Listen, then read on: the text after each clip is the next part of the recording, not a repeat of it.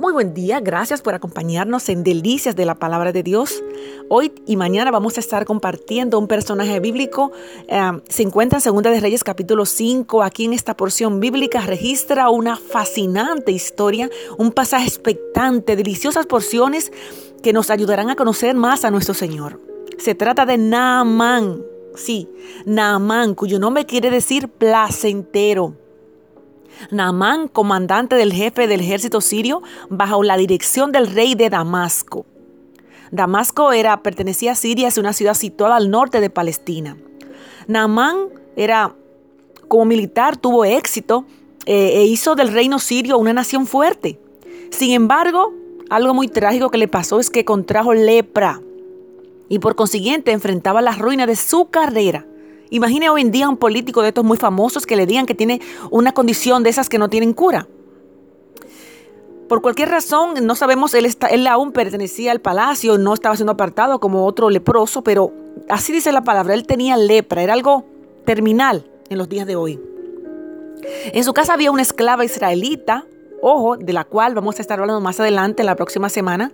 Eh, él tenía un servicio, una muchacha que había sido tomada cautivo a Damasco. Era israelita, pero había sido tomada cautiva. Era esclava del reino sirio.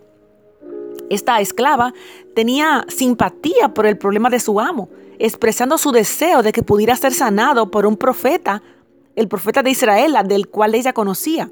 Estamos hablando del profeta Eliseo. Naamán tenía lepra y por tal razón le pidió a su rey, a su rey, al rey de Damasco, ayuda para que le enviara una, carta de recomendación al rey de Israel.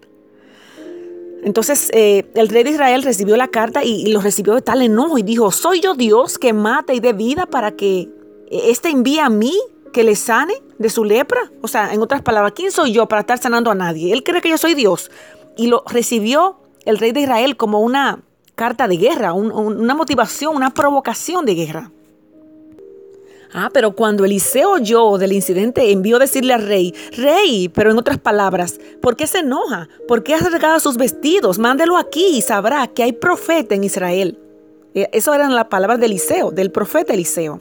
Al llegar Naamán, el señor leproso, a la casa del profeta Eliseo, eh, la recepción que recibe que es un mensajero que lo recibe, con las instrucciones que tiene que hacer. Imagínese usted el tamaño del enojo de ese enfermo. ¿Cómo es posible que vengo yo aquí y, me reciba un simple empleado? Con las instrucciones de, de, Eliseo hacia él que decía, ve y lávate siete veces en el Jordán y tu carne se restaurará y serás limpio. Imaginemos la escena. Wow. Eh, aquí Naamán salió enojado diciendo, yo pensaba que el profeta Eliseo estaría de pie invocando el nombre de Jehová su Dios y alzará su mano, tocará mis llagas y sanaría de lepra. ¡Wow!